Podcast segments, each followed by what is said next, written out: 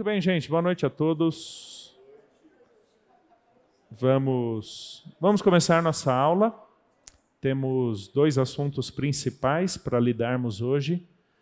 Primeiro, diz respeito aos fundamentos educacionais presentes no livro de Deuteronômio.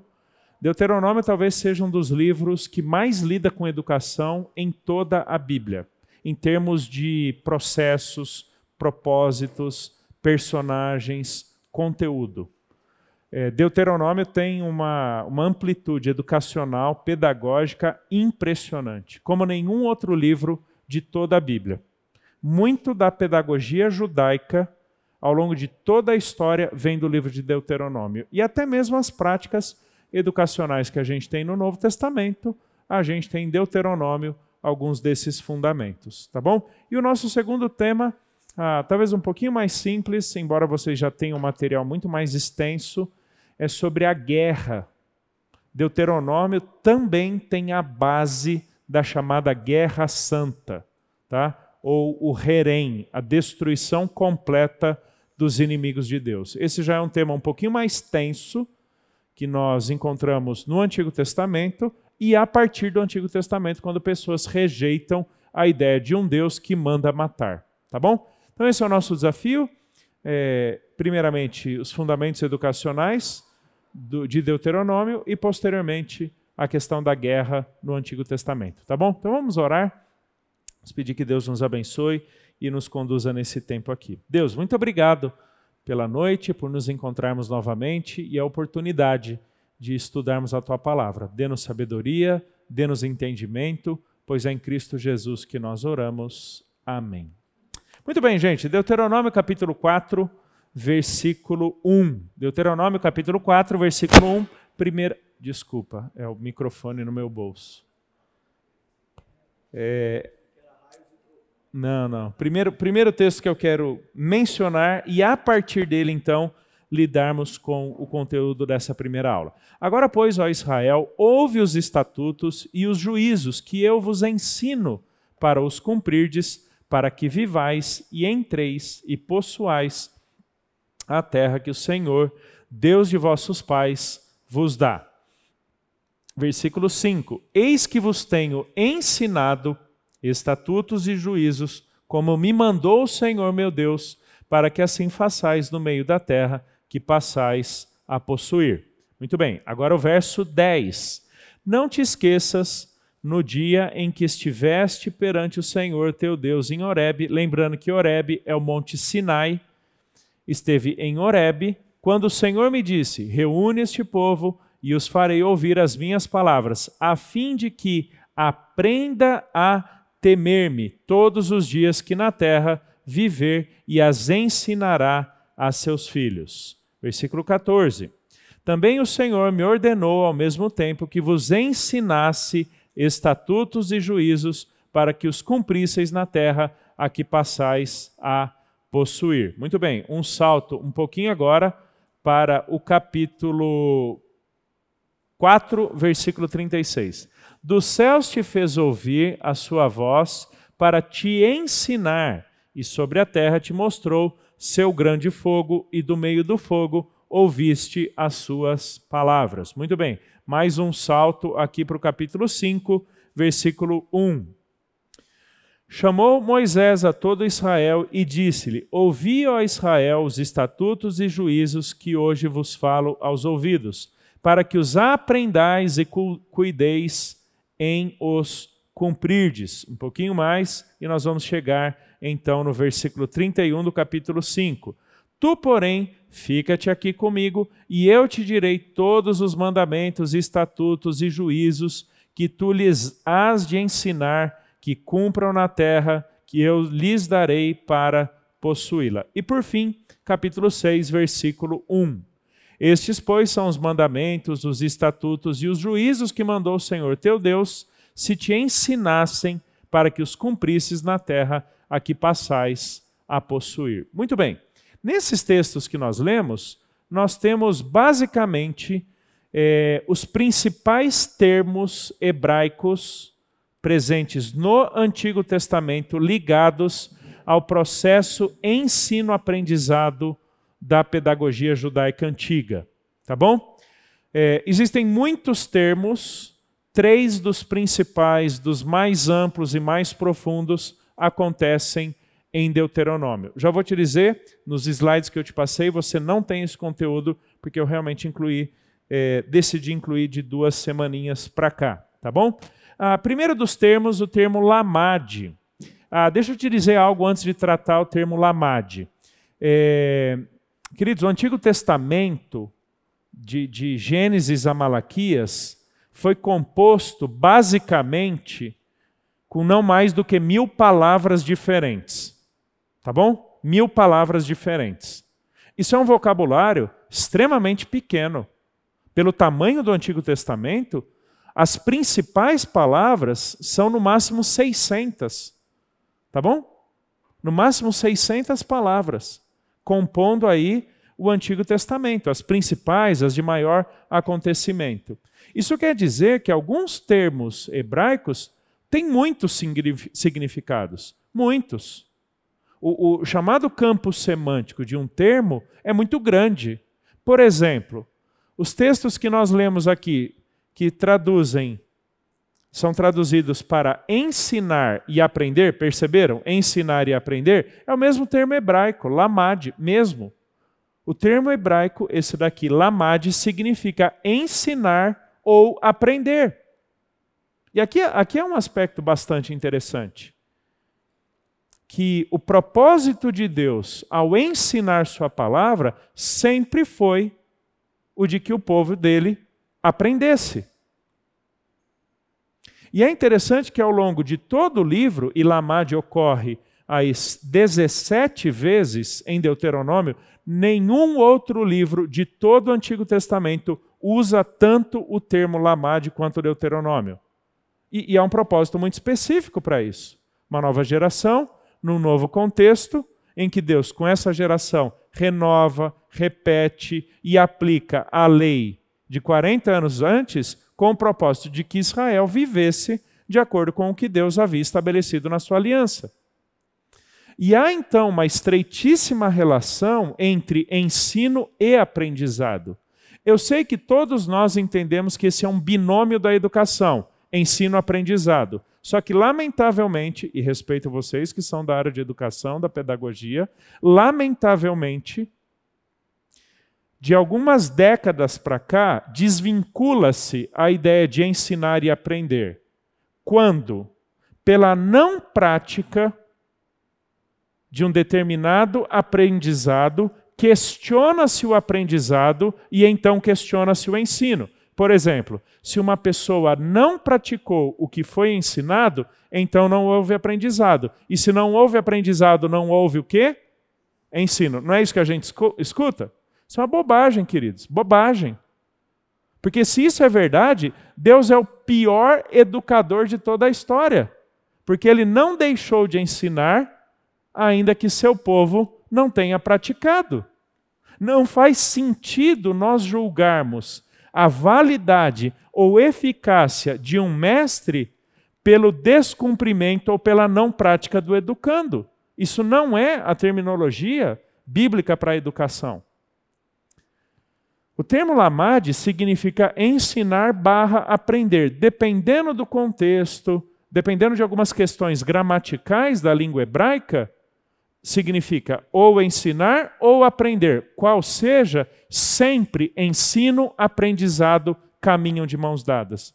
Percebeu desses textos que nós lemos no capítulo 4 ao 6, que sempre fala ensinar para aprender e cumprir? Nem tudo o que se aprende da lei de Deus pratica-se imediatamente. Ou seja, você não pode avaliar a eficácia de um ensino ou de um aprendizado por sua aplicabilidade imediata. Essa é a mentalidade pragmática que nós carregamos desse nosso mundo, que seja lá por que motivo for, eximir o professor ou eximir o educando de responsabilidade, avalia então a eficácia do mestre em função da aplicabilidade por parte do educando. Isso não faz o menor sentido De novo, Deus seria, por esse método de avaliação, o pior mestre de toda a história, o próprio Jesus, não é verdade?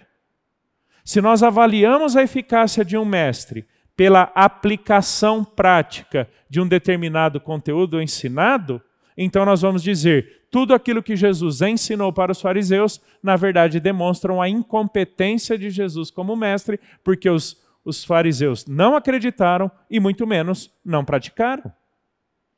Tá bom? Então, o que é que Lamade carrega para nós? O que é que esse termo carrega para nós? Que Deus ensinou e o povo aprendeu, nem por isso se dispôs a praticar. Mas a prática de algo não determina a eficácia do ensino. Até porque, na lei de Deus, nem tudo tem uma aplicação para o dia de amanhã. Deixa eu abrir e fechar um parênteses aqui. Por causa dessa nossa mentalidade bem pragmática, onde nós avaliamos é, a utilidade, o valor, o benefício de algo por seu uso imediato, né? Nós não queremos gastar tempo aprendendo coisa que eu não vá usar amanhã ou que não tenha valor daqui meia hora. É que então acabamos desenvolvendo uma mentalidade, uma metodologia de ensino que tem que servir para alguma coisa daqui meia hora ou para o dia seguinte. Muito bem, essa é a nossa mentalidade. E é assim até que muita gente é formada em seminário, tá? E fala até por trabalhar no seminário. E que de vez em quando, e eu prego todas as semanas na capela do Seminário Palavra da Vida, de vez em quando eu tenho que chegar para os alunos que são formados, que crescem com essa ideia de ensinar alguma coisa que sirva para segunda-feira, alguma coisa que se converta num checklist, sabendo o que fazer daqui meia hora, que eu tenho que dizer o seguinte para os alunos, pessoal, antes de eu expor o texto, eu queria dizer o seguinte para vocês. O que eu vou falar hoje aqui não tem aplicabilidade imediata. Você não vai sair daqui com três, quatro orientações do que fazer com a sua vida a partir desse texto bíblico. Eu não vou te dar um checklist, eu não vou te dar uma série de imperativos ou aplicações práticas para que você então avalie se você entendeu ou não o texto.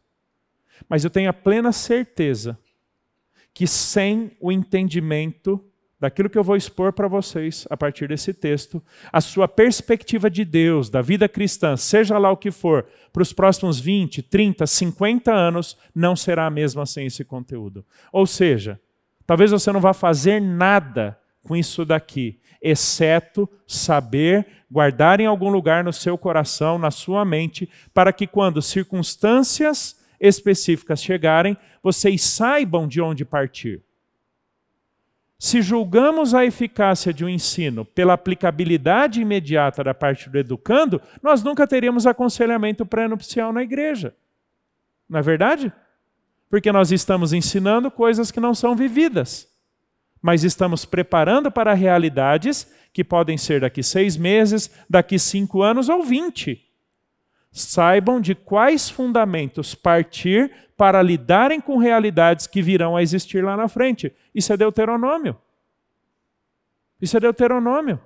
Deuteronômio pinta realidades que não vão acontecer em Jericó, primeira entrada de Israel em Canaã, que não vão acontecer 15 dias depois ou 60 dias depois. Não vão acontecer, mas quando acontecerem, saibam de onde partir. Alguém mencionou a questão do rei em Deuteronômio. A gente vai ver rei em Israel em que livro da Bíblia? 1 Samuel. Quantos anos depois de Deuteronômio? Quantos anos depois? Não, mais algo em torno de 330 anos depois de Deuteronômio. Tá bom? Mais precisamente 350 anos. 350 anos depois de Deuteronômio é que Israel tem um rei. Mas quando é que Deus deu o fundamento do como deveria ser o rei em Israel? 350 anos antes, em Deuteronômio capítulo 17. Isso é lamade. Esse é o processo educacional de Deus com o seu povo. Ele estabelece verdades, ele fundamenta convicções, descreve práticas para que quando Israel se encontrar naquelas circunstâncias, saiba de onde partir para saber como reagir.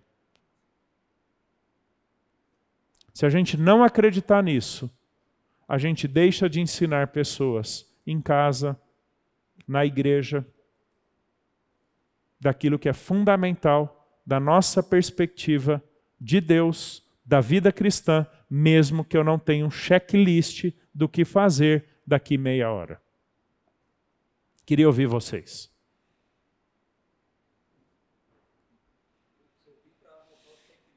Vem, veio para anotar o checklist, vai sair daqui sem nenhum checklist. Questões, gente?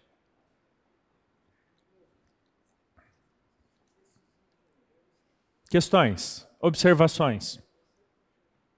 Faz sentido isso para vocês? Oi, Almir.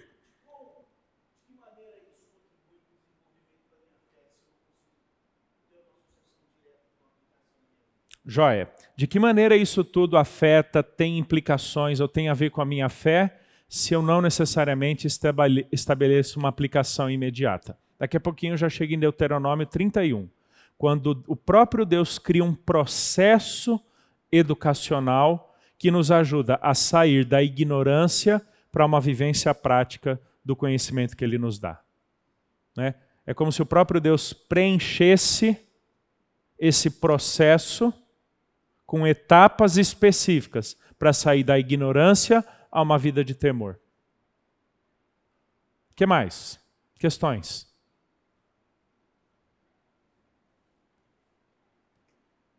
Tudo bem, gente? Faz sentido para vocês isso?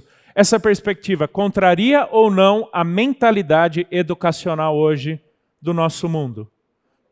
Contraria, né? Completamente, completamente. E, e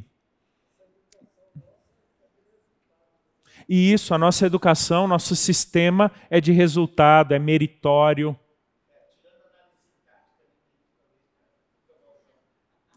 Tirando a análise sintática. Sabe, Almir, que, que a gente lá no seminário para para ensinar português quando os alunos entram em grego e hebraico? Porque daí eles percebem que precisam fazer análise sintática para entender o grego e hebraico, né?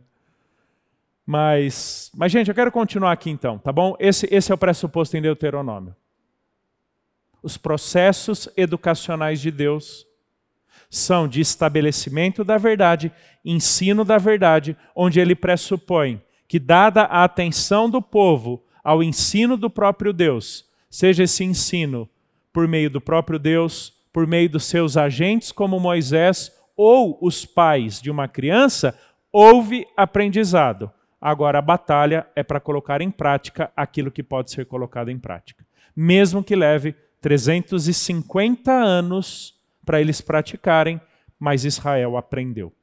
Israel entendeu. Tá bom?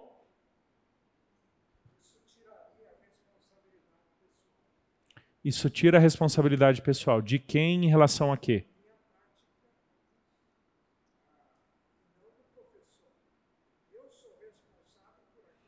Ok. Sim, isso coloca ênfase de que eu, como aquele que aprendeu, que escutou, que entendeu, devo praticar e não meu professor, obviamente. Perfeito. Boa observação. É por isso que cada um de nós é julgado por nossas próprias atitudes. Né? Por outro lado, aqueles que ensinam serão julgados pela fidelidade do ensino, não pela aplicabilidade da parte da igreja. Você não vê em lugar nenhum na Bíblia Pessoas que ensinam na igreja sendo julgadas, avaliadas pela aplicabilidade da parte da igreja. São julgados pela fidelidade, pela dedicação, nunca pela aplicabilidade de alguém na igreja. Quem aqui é da, da educação, pedagogia e tudo mais? Tá tremendo. É, eu te entendo, eu te entendo. Minha, é também minha área, meu mestrado é em educação. E eu escutei muitas dessas bobagens. Ah, entendi. Mas quantas doenças sobre as quais vocês aprendem e estudam que talvez nunca vão lidar com elas?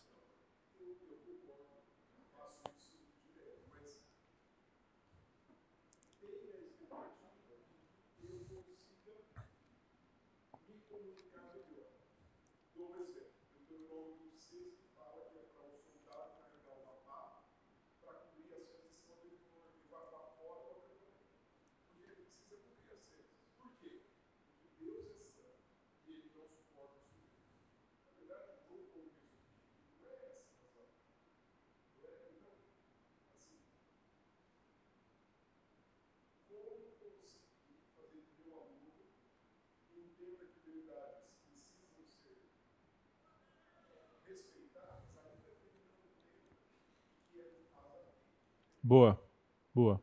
Como fazer com que nossos educandos entendam verdades mesmo que eles não as pratiquem? Boa, boa pergunta. Boa observação. Daqui a pouquinho em Deuteronômio a gente preenche um pouquinho dessa ideia.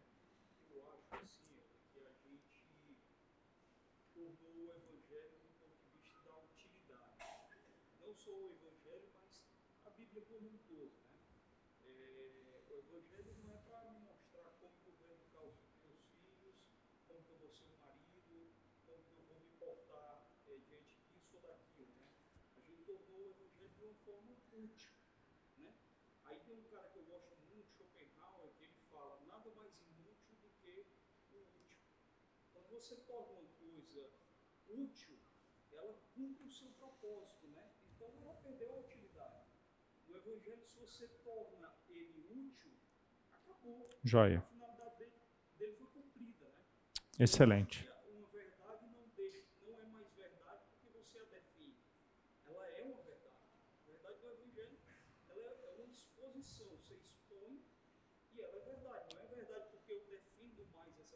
Legal. Deixa eu reproduzir aqui, aí todo mundo ouve lá atrás. Né?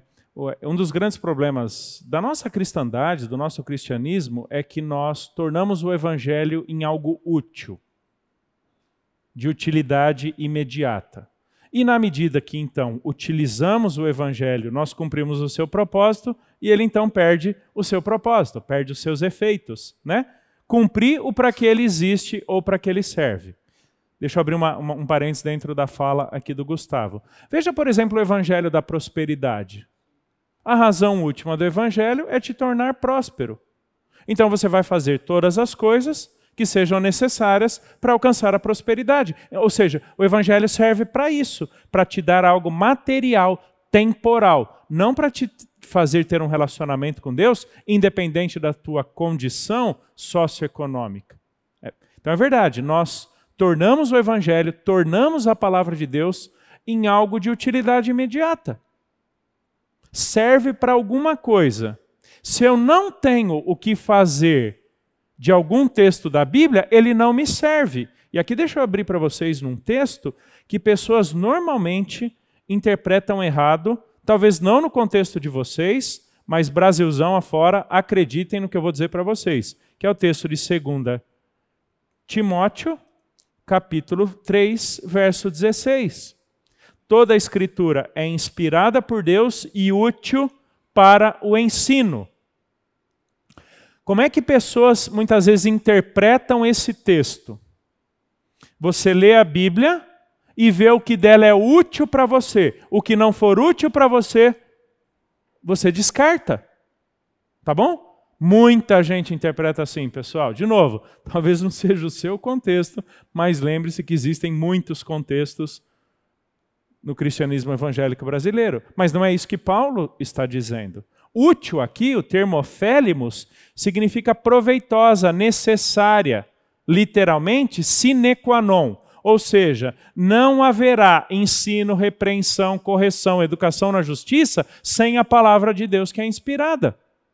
Ou seja, de onde Deus parte para lidar com o seu povo? Da palavra. Por isso ela é fundamental, necessária. É uma condição sine qua non. Então, a utilidade sobre a qual Paulo fala é em termos do porquê e para que ela existe e o quão fundamental ela é para o cumprimento desse propósito. Não significa, ah, isso não é útil para mim, joga fora. Ah, isso aqui não tem nada a ver comigo, descarto. Não é isso que Paulo está dizendo. Tá bom? De forma alguma. Então, realmente, cuidado com uma mentalidade pragmática, utilitarista que às vezes a gente tem com a palavra de Deus. Porque, de novo, só o capítulo 17 de Deuteronômio, que fala sobre o rei, só foi praticado, repensado e aplicado 350 anos depois. Nem por isso ele deixou de ser verdadeiro, nem por isso ele deixou de ser necessário e fundamental. Ok? Vocês vão ver que depois do material que eu vou disponibilizar para vocês, eu lido com os vários textos em que os termos são utilizados, mas agora eu queria pular lá para é, Deuteronômio capítulo 31, versículo 9 ao versículo 13. Outro texto fundamental para a gente entender os processos educacionais de Deus é, com o seu povo ao, ao longo das Escrituras. Deuteronômio capítulo 31, versículo 9. Esta lei escreveu a Moisés e a deu aos sacerdotes, filhos de Levi, que levavam a arca da aliança do Senhor, e a todos os anciãos de Israel.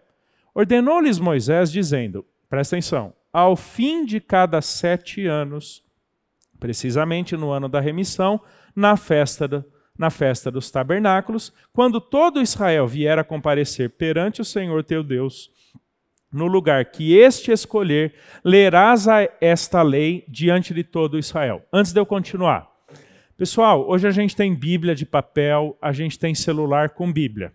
A gente tem que lembrar de um detalhe muito simples que às vezes a gente não pensa. Ninguém levava a Bíblia para casa em Deuteronômio.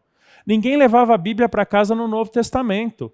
Esse negócio de cada pessoa ter uma cópia das Escrituras é de poucos séculos, tá bom? Poucos séculos, mesmo com a imprensa ali de Gutenberg, ninguém levava ainda a Bíblia para casa por causa do tamanho do livro. Você tinha panfletos, tá bom? Pequeninos textos. Então, as pessoas não tinham Bíblia em casa, não tinham. Por isso que, inclusive, elas tinham que três vezes por ano ir para o templo, que é onde o sumo sacerdote estava, que tinha a responsabilidade do ensino da lei.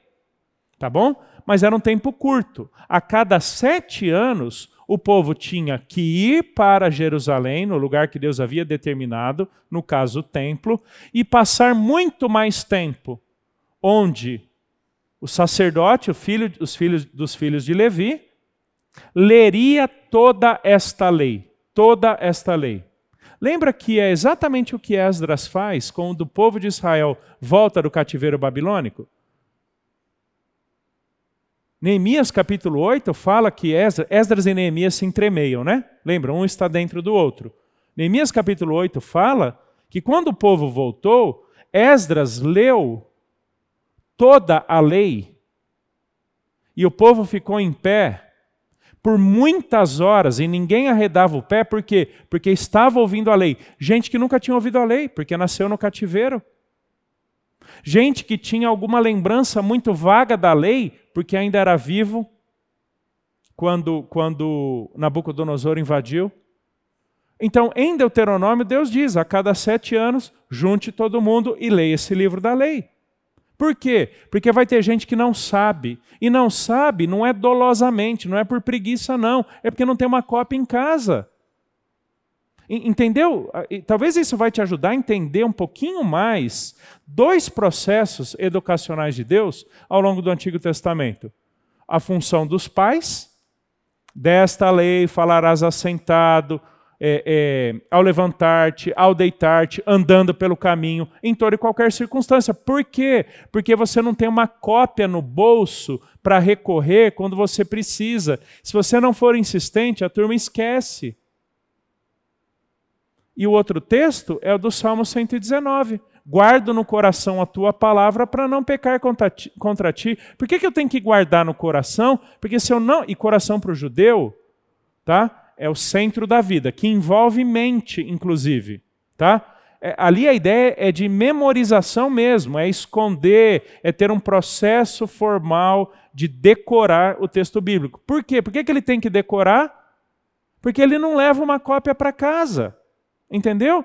Ele não tem como fazer uma busca no texto bíblico quando a gente lembra, tipo, ansiedade. Faz uma busca aí no aplicativo, o aplicativo te retorna todas as ocorrências, não é verdade? O judeu não tem isso, pessoal. Então ele tem que guardar no coração a palavra de Deus para que ela preencha sua mente, transforme o seu coração e tenha então condições de lutar contra o seu pecado. Então, a cada sete anos, por ocasião da festa dos tabernáculos, por que festa do tabernáculo? Porque era o tempo que eles mais pass... era, era a festa que eles mais passavam tempo em Jerusalém. Tinha levantar a barraquinha, passar sete dias na barraquinha e depois desmontar. Ou seja, vocês vão ter muito tempo aqui, tá bom? Vocês têm muito tempo. Leia esse livro da lei. E aqui vem uma progressividade muito legal que eu quero mostrar para vocês. Essa parte vocês têm sim aí no seu, no seu slide, que é essa daqui. Ó. Deuteronômio 31. Então vamos lá. Ao final de cada sete anos, precisamente no ano da remissão, na festa do tabernáculos, lerás esta lei, para que aqueles que não a souberem ouçam e aprendam a temer e cuidem de cumprir.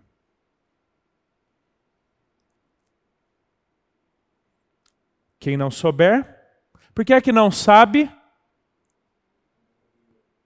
Porque nasceu nesse período, porque entrou em condições novas na sua vida que anteriormente não eram e que, portanto, agora tem implicações. Por exemplo, o casado se casou nesse intervalo, tem agora uma série de implicações da lei sobre ele que anteriormente não tinha, ou seja, ele não sabe quais são. Responsabilidades dos pais, aquele que planta, aquele que colhe, o que sai para a guerra, alguém que se tornou líder em Israel. Ou seja, existem, existe um mundo de possibilidades de alguém no período de sete anos não saber. Tá bom? Não, não, não, não tem nada a ver aqui de uma ignorância intencional ou obstinada. Não, é ignorância de desconhecimento mesmo. Desconhecimento. Para que aqueles que não souberem ouçam. É interessante que esse ouvir aqui é exatamente o mesmo termo lá de Deuteronômio capítulo 6, quando Deus diz no verso 4: Ouve Israel, o Senhor nosso Deus é o único Senhor. Ouve atenta, inclina os seus ouvidos, preste atenção. Não é simplesmente um, um, um, exercício mecânico de você ganhar alguma informação. Não. A ideia do chamar ou chamar, que é o verbo, né? esse termo ouve aqui, significa o seguinte: alguma coisa de fundamental importância será falado agora para vocês Pare tudo o que você está fazendo, pare absolutamente tudo. Dedique-se completamente àquilo que vai ser dito, porque a sua, a sua vida depende disso. Então, para aqueles que não souberem, ouçam. Por isso que o povo tem que parar a cada sete anos. Por isso que você não vai fazer nada em paralelo. Por isso que você vai dedicar sua atenção, seu coração, seus ouvidos para aquilo que está sendo dito. Ou seja, processe aí na sua mente, para que vocês aprendam. Olha o verbo lamade aí. Para que vocês aprendam. Lamade tanto lida com o processo de ensino quanto o conteúdo aprendido. Alguém está ensinando, portanto, alguém está aprendendo. Só que veja que o próprio Deus desvincula, num primeiro momento, a ideia do cuidar em cumprir.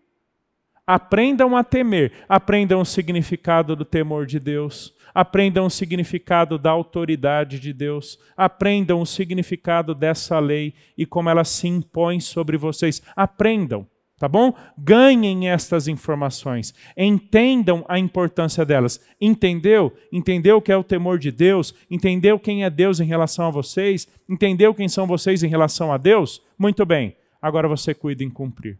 Ou seja, Agora você tem o desafio de colocar essas coisas em prática. Então, Almir, voltando ali à sua pergunta. Existem verdades da palavra de Deus que, por mais que ela não tenha uma aplicabilidade imediata, ela é fundamental para eu entender o meu temor a Deus. Quer ver um exemplo bem prático? 1 Pedro. 1 Pedro foi escrito para uma comunidade cristã ou, ou várias igrejas de uma grande região que estava comunidades de cristãos que estavam sofrendo perseguições, que estavam sendo vulgarizados, perseguidos, eventualmente privados das suas próprias casas, quando judeus agora convertidos a Jesus eram expulsos de sua casa, em não mais do que seis, oito meses, Nero põe fogo em Roma e culpa cristãos. Propriedades são confiscadas pelo simples fato de serem cristãos. Tá bom? 1 Pedro tem um uso muito imediato para aqueles crentes, muito, muito. Muito imediato.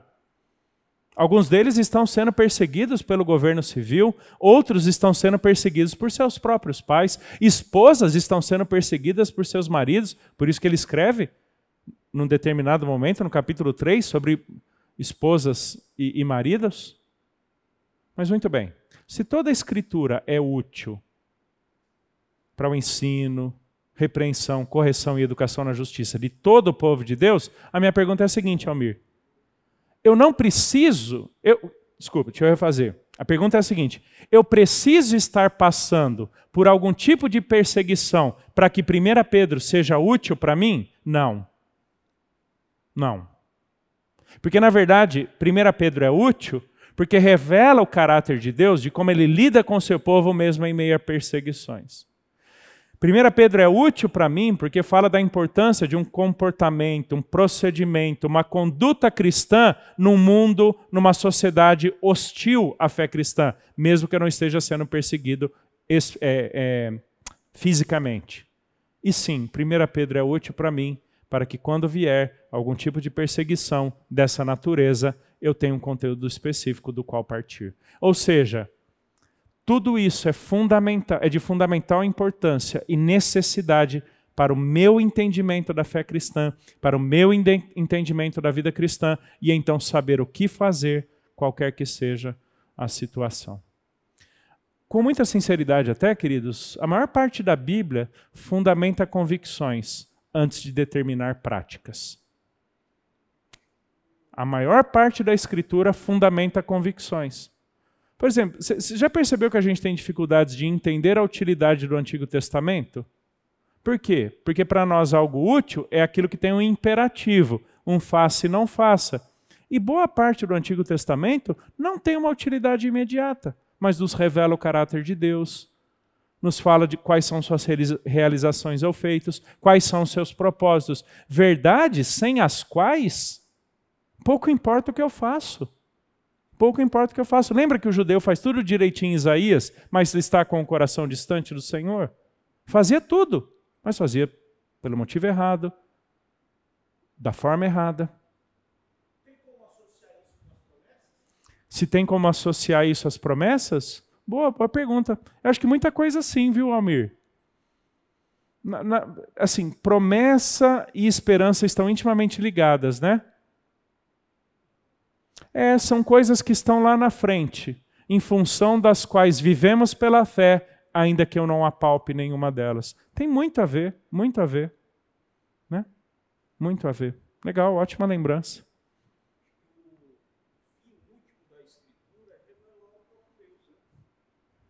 Joia? O fim último da Escritura é revelar o caráter de Deus. Isso, boa, boa, boa, perfeito. Perfeito. Sim, a, Bíblia diz respeito a Deus e não primeiramente a nós. E quando ela fala de nós, ela fala em relação a Deus. É, eu vou abrir e fechar um parênteses muito rápido, tá bom? Por causa daquela nossa visão de que a Bíblia é o manual do fabricante, a gente acaba carregando a ideia de que ela é uma descrição de como o produto funciona. Isso não é a Bíblia. A Bíblia revela o caráter, os feitos e os propósitos de Deus, antes de dizer o que eu faço ou não faço. Ou seja, existem verdades essenciais fundamentais, sem as quais pouco importa o que eu faço ou deixo de fazer. Porque, na verdade, o que eu faço ou deixo de fazer tem como fundamento, como propósito, o que Deus está desempenhando na história. Então veja que, que muitos elementos da educação bíblica não fazem sentido no nosso mundo. Não fazem. Porque a gente vê educação de forma distinta. Né? A gente enxerga o processo educacional de forma distinta.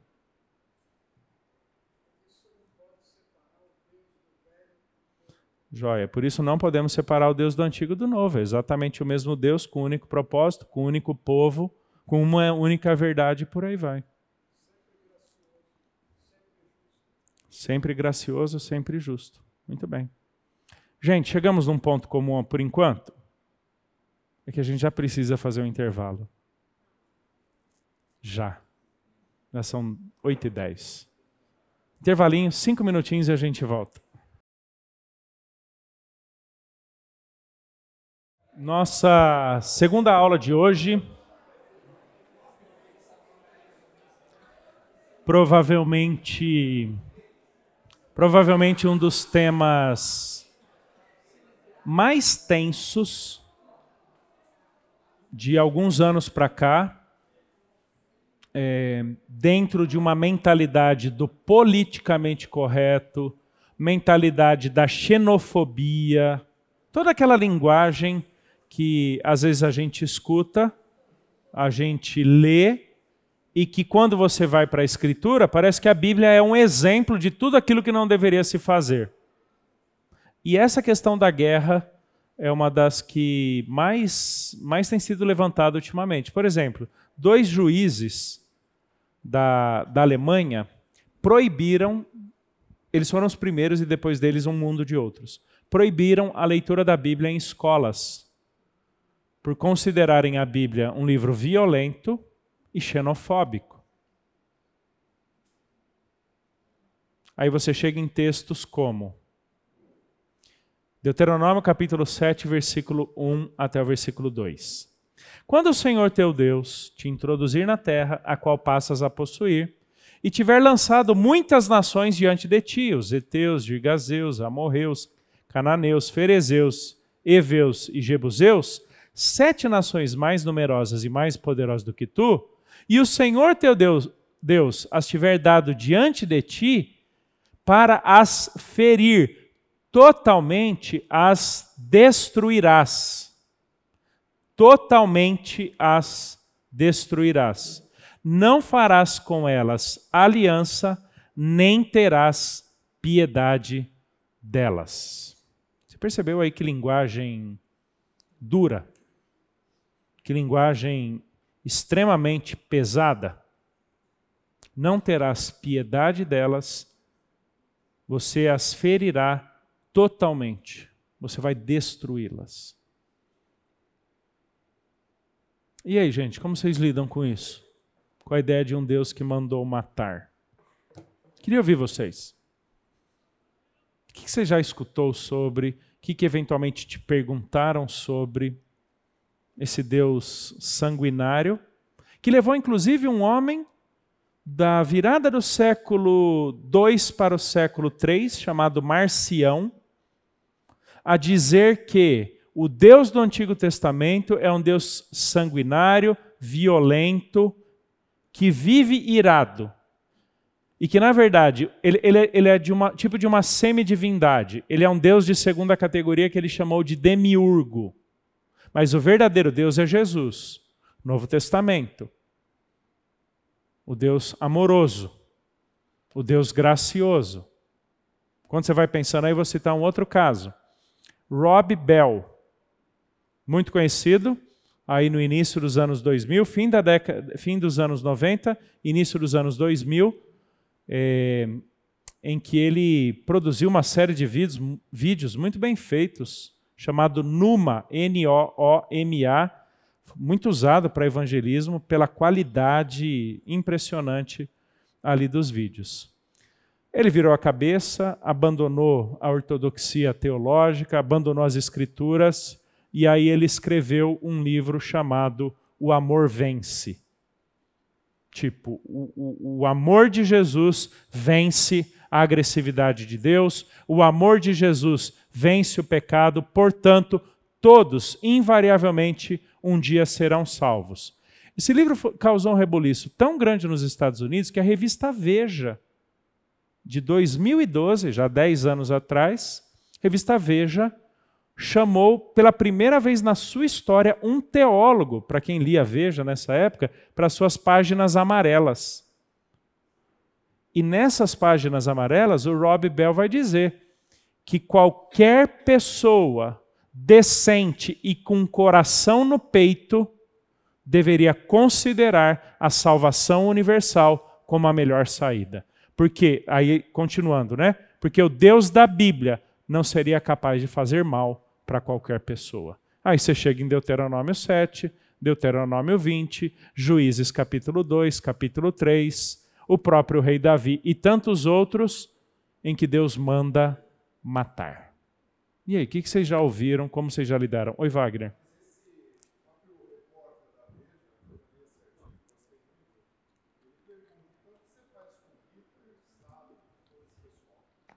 Uhum. Sim. Joia. Ou seja, dos maiores tiranos, as pessoas mais indefesas, todas serão invariavelmente salvas. O que, que vocês já tiveram que lidar? Queria escutar aí dois, três minutinhos sobre isso.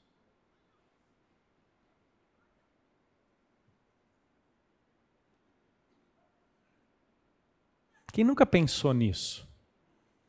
Nunca pensou? Todo mundo já pensou? Então quero escutar. Que agora vocês já disseram que vocês já pensaram.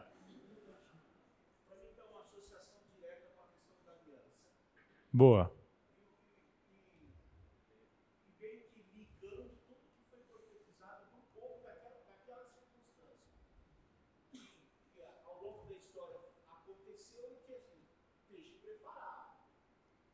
Ok. Joia. Verdade. Há uma estreitíssima relação com a aliança, primeiramente com Abraão, em que Deus deu uma terra para Abraão. Aí a turma dos, do MSTC, conhece? Movimento Sem Terra Cristão. É sério, gente. É sério, não é zoeira. E um dos textos que eles baseiam é o de Josué, onde pisar a planta do seu pé, ali será seu. Quando você acha que a loucura cavou o seu poço mais fundo, vem alguém, abre um alçapão e diz: Gente, tem coisa mais embaixo. Tá bom? A base é a aliança de Deus.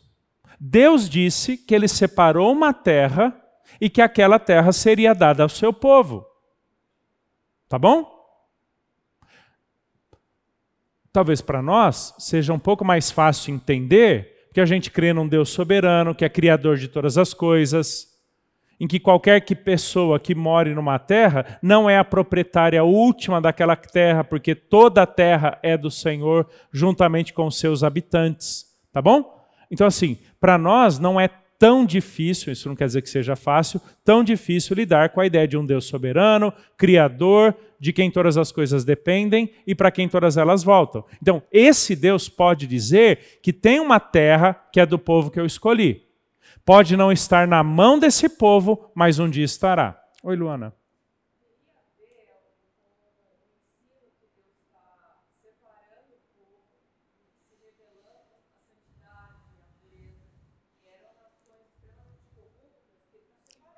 Joia.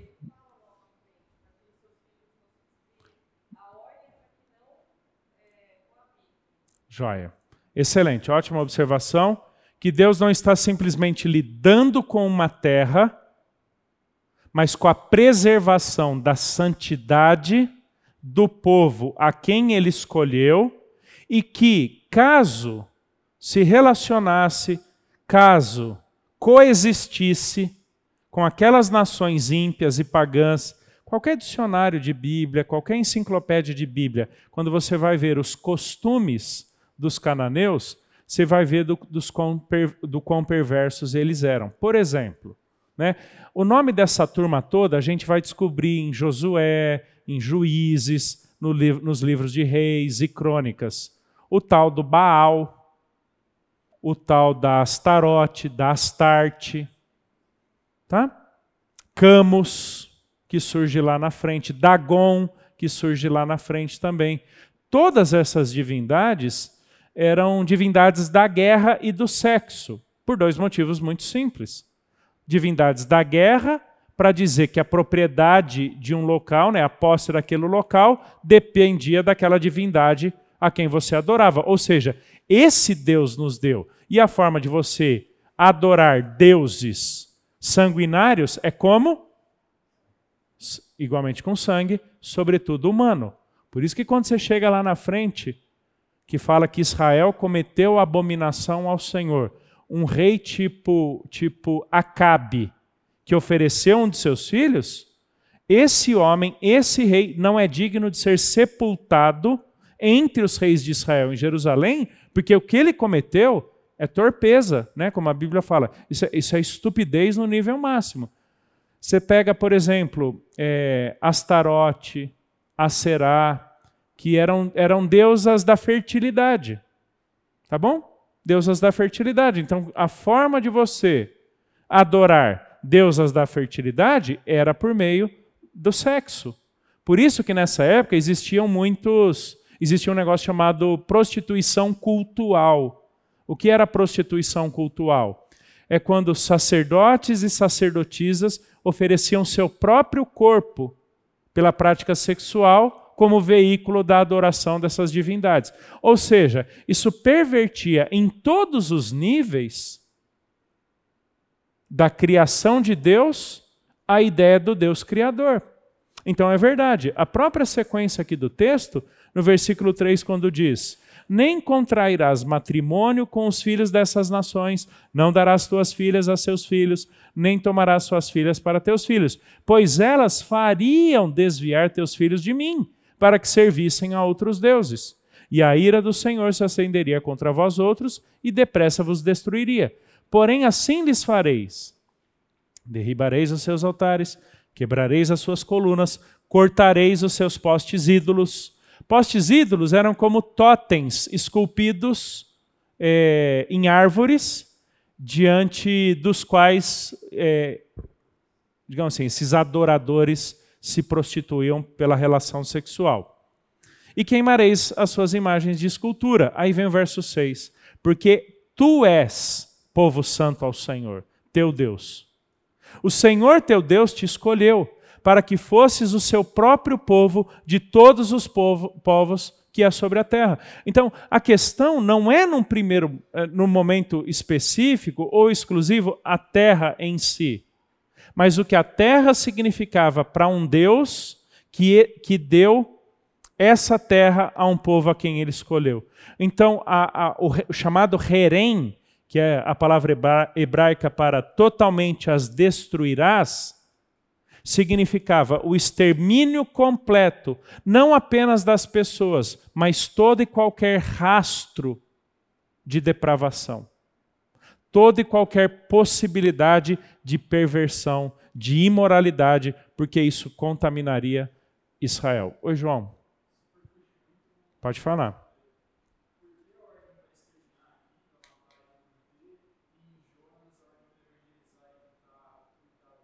Joia, boa pergunta.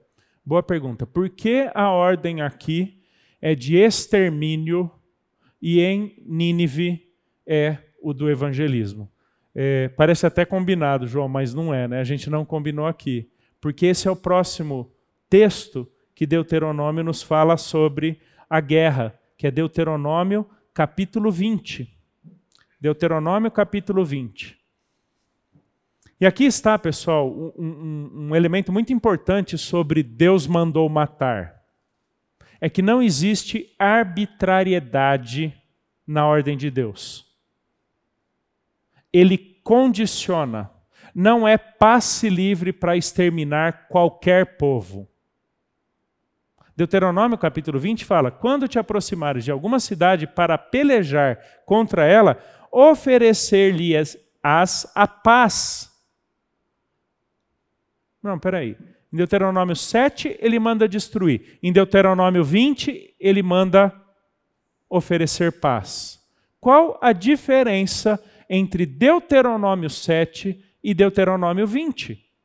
Deuteronômio capítulo 7, pessoal, tem aqui especificamente o nome de sete nações.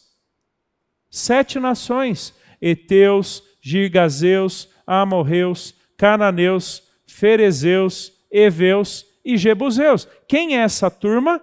A turma que mora dentro de Israel. Ou seja, Deus não está mandando exterminar qualquer povo, qualquer nação.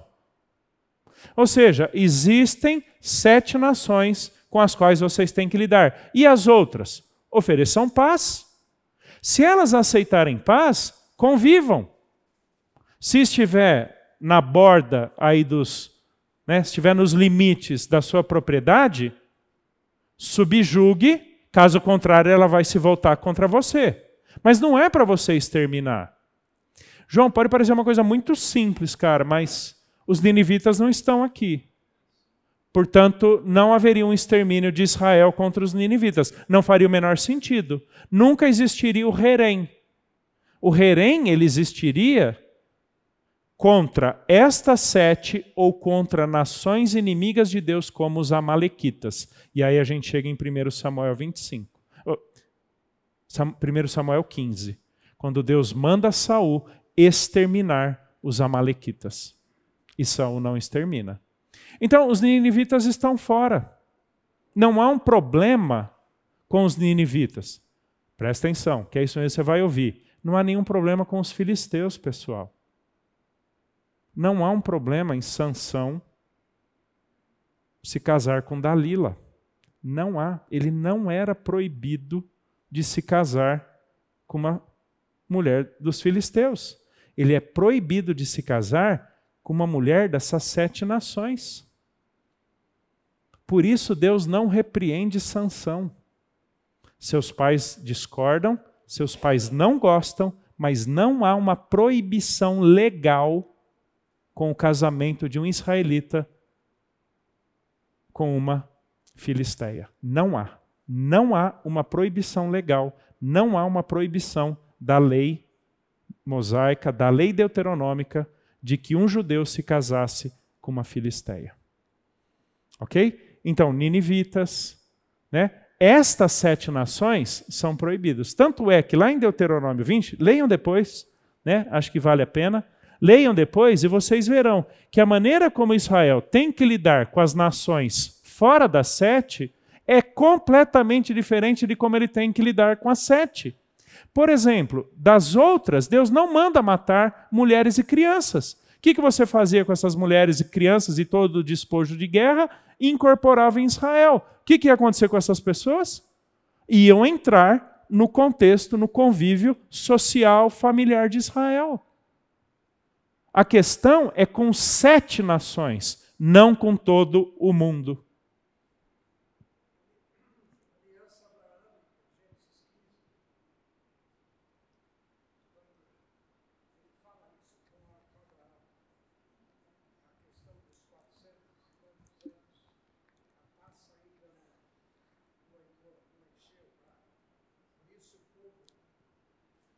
Joia.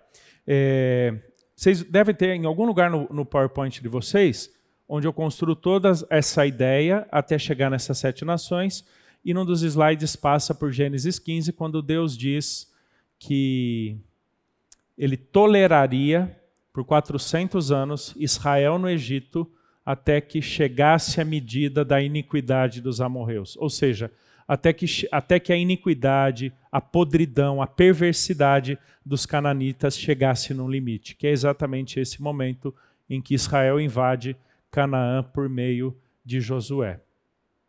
Só um pouquinho, Gustavo. Gente, tudo bem? Que são essas sete, perfeito. Tudo bem com Sansão? Tudo bem? Eu sei que tudo bem é uma expressão muito forte aqui, né? Confesso para vocês, a nossa visão de sanção é muito equivocada. Inclusive, por exemplo, não, não é, não é aula de juízes, deixa quieta. Ele está em Hebreus capítulo 11. Na minha e na tua lista ele não entraria, na de Deus ele entrou. Então, esse homem representa algo em termos da fé que nós achamos que não. Um dia, quem sabe, a gente não tem juízes aqui. Fala com o Fábio, né? Quem sabe. Tá bom? Gente, preciso correr aqui um pouquinho. Ok, a, a, a, circunstancialidade não é com qualquer povo, de qualquer jeito, não é. Deus condiciona. E aí, João, os ninivitas, Deus tem um outro propósito. Deus poderia estabelecer o herém contra os ninivitas, não só poderia, como ele estava disposto a isso, a não ser que se convertessem, né? Que foi exatamente o que aconteceu. Gente, só para vocês entenderem como Deuteronômio é um livro de guerra. Olha quantas vezes Deus fala em Deuteronômio sobre a guerra. São dezenas de textos, dezenas. Porque, de novo, é uma geração que está prestes a entrar numa terra que era sua por herança, ainda que fosse habitada por povos inimigos de Deus. Ok? Deixa eu construir um gráfico aqui com vocês, para a gente ver essa distinção entre Deuteronômio 7 e Deuteronômio 20. Deuteronômio 7, extermine todas, tá bom? Extermine todas. Ponto final, não tem negociação, deu. Deuteronômio 20, Deus manda o povo com os de dentro matar, são as sete nações, pessoas, animais e a cidade ser queimada. Tá bom? As nações dentro de Canaã, é isso que você faz. E as nações de fora? O povo, os povos que estão aqui, ó. Né? O mapa aqui está recortado, mas o povo, o, o, o, os povos que estão no entorno de Israel, que não estão dentro dos lugares em que as tribos ocupariam. Você propõe paz. Se não aceitarem paz, guerra. Tá bom? Guerra. Mas ainda assim, você mata os homens de guerra, preserva mulheres, crianças e o despojo da guerra. Se elas aceitarem. Opa, tô, eu coloquei invertido aqui, né? Ah, se elas aceitarem paz, submeta a trabalhos forçados. Se não aceitarem paz, façam a guerra, preserve mulheres, crianças e os despojos, e então mate os homens. De novo, pessoal, o que, que aconteceria com essas mulheres? Elas entrariam também no convívio de Israel e em pouco tempo elas comporiam as famílias de Israel, tá bom? Com quem os homens de Israel também se casariam. Então, então veja que existe uma certa condicionalidade para a guerra. Não é de qualquer jeito com qualquer um. Deus tem um propósito para a guerra. Deus lida de forma distinta com quem está dentro da propriedade de Israel em relação a quem está fora da propriedade de Israel.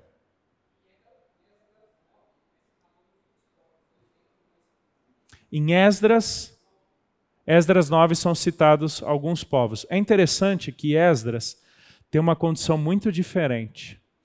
Por exemplo, se você ler o fim de Esdras e o fim de Neemias, você vai ver que eles estão lidando com uma mesma situação.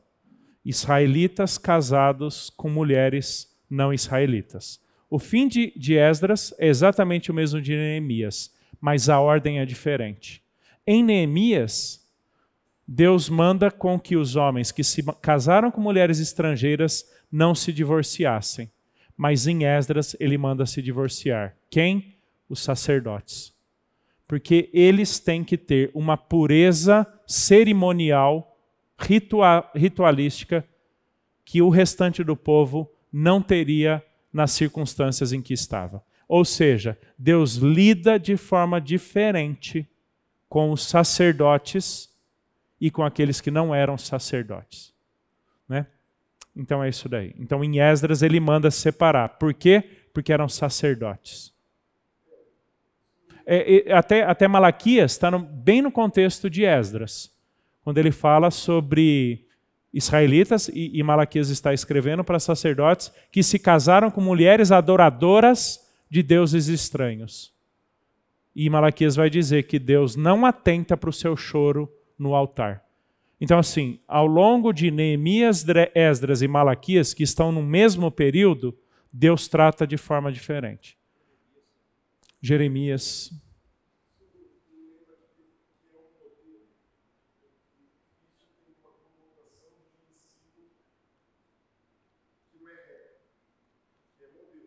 Joia. Se isso daqui, se esse ensino, qual dos ensinos? De Esdras, Neemias ou de Deuteronômio quanto à guerra? Sim.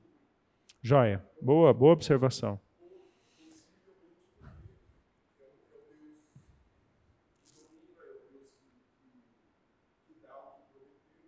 Perfeito. Perfeito. Não podemos tomar esses episódios como normativos para todo sempre. Existem circunstâncias específicas com as quais Deus lida especificamente e que não servem de regra para todo sempre. Deixa eu fazer aqui um, um, um parênteses é, que talvez alguns se lembrem da ocasião da queda das Torres Gêmeas, o avião também sendo jogado ali no Pentágono que os Estados Unidos se volta contra o Afeganistão e quanta gente falou que era uma guerra entre Deus e Satã. Alguém lembra disso, dessas discussões?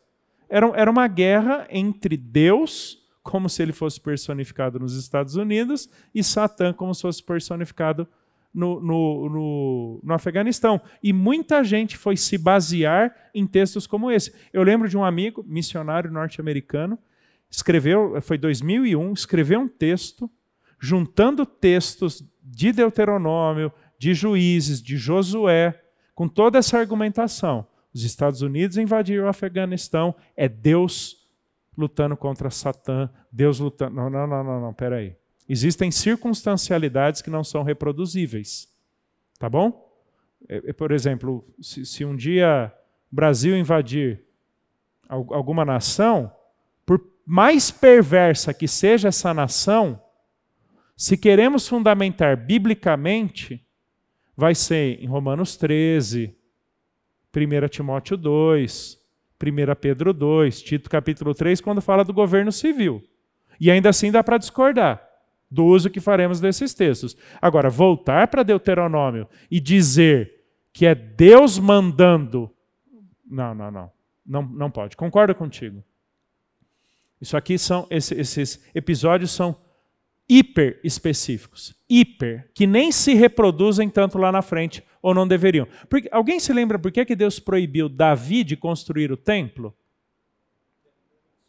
Porque ele é um homem de sangue. Você derramou sangue de um jeito que não deveria. Há uma diferença, de novo, vocês vão ter, vocês têm já isso aí no material, o embasamento para a legítima defesa, qual o significado do não matarás, o verbo ali ratzá, que não é simplesmente tirar a vida, mas é um assassinato com motivações ilegítimas ou pela banalização da vida, tá bom? Porque Paulo vai dizer em Romanos 13 que Deus deu ao Estado, ao governo civil, a espada, tá bom? Para executar juízo contra os malfeitores. Então é verdade, cuidado que a gente não pode aqui achar que essa é, esse é o padrão de Deus ao longo de toda a história e que haverá subsídio deuteronômico para Estados Unidos invadir Afeganistão. Isso não faz o menor sentido.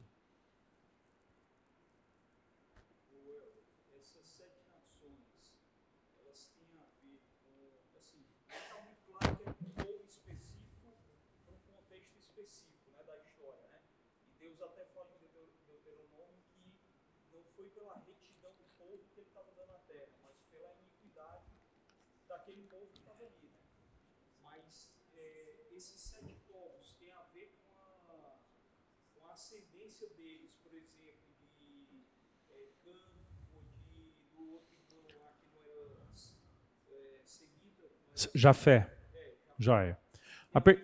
Joia. A pergunta aqui é se essas nações que estão dentro de Israel têm alguma ascendência, por exemplo, aos, aos outros filhos de Noé, né?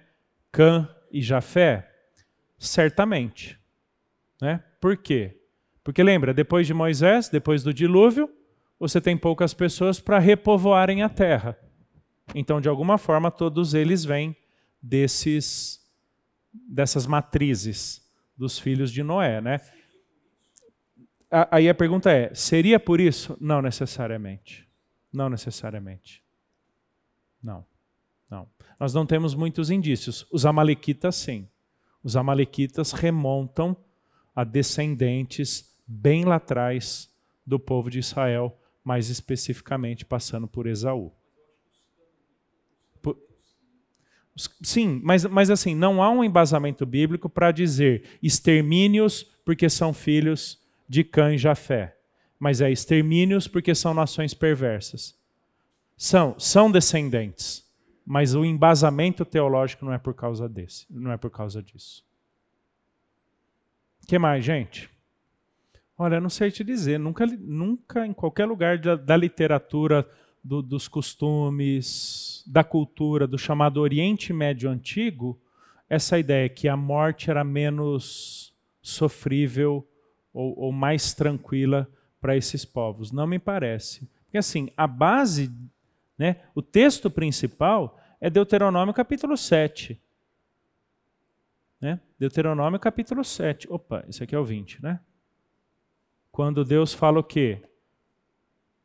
Estas nações perverteriam os filhos de vocês.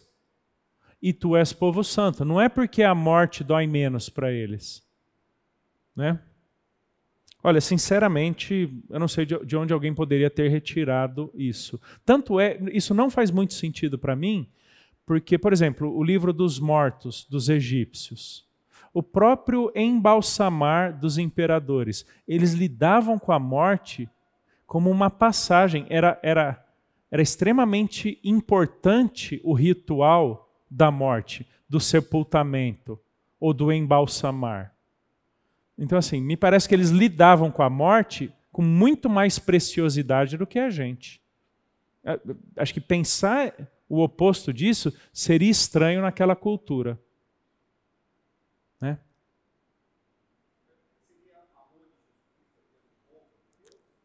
Seria uma expressão de amor e justiça pelo povo de Deus? Sim, envolve isso. Né? Eu te, tu és povo santo ao Senhor teu Deus, Ele te escolheu. Lembra que na primeira aula eu mencionei, né? A, a, base da escolha de Deus por Israel é o seu amor pactual e não porque Israel era bonzinho ou melhor que os outros. Sim, mas, mas concorda comigo que a gente tem dificuldade em compatibilizar amor e justiça? Porque como pode ser, como pode existir um Deus que pune com o herém, o extermínio, ser o mesmo Deus que diz amar? Verdade, nossa compreensão de amor muitas vezes é equivocada, nossa compreensão de justiça muitas vezes é equivocada. É meio hollywoodiana, é meio é muito mais romântica do que propriamente sacrificial. É muito mais sentimental do que pactual. E a justiça, nessa compreensão, é estritamente punitiva.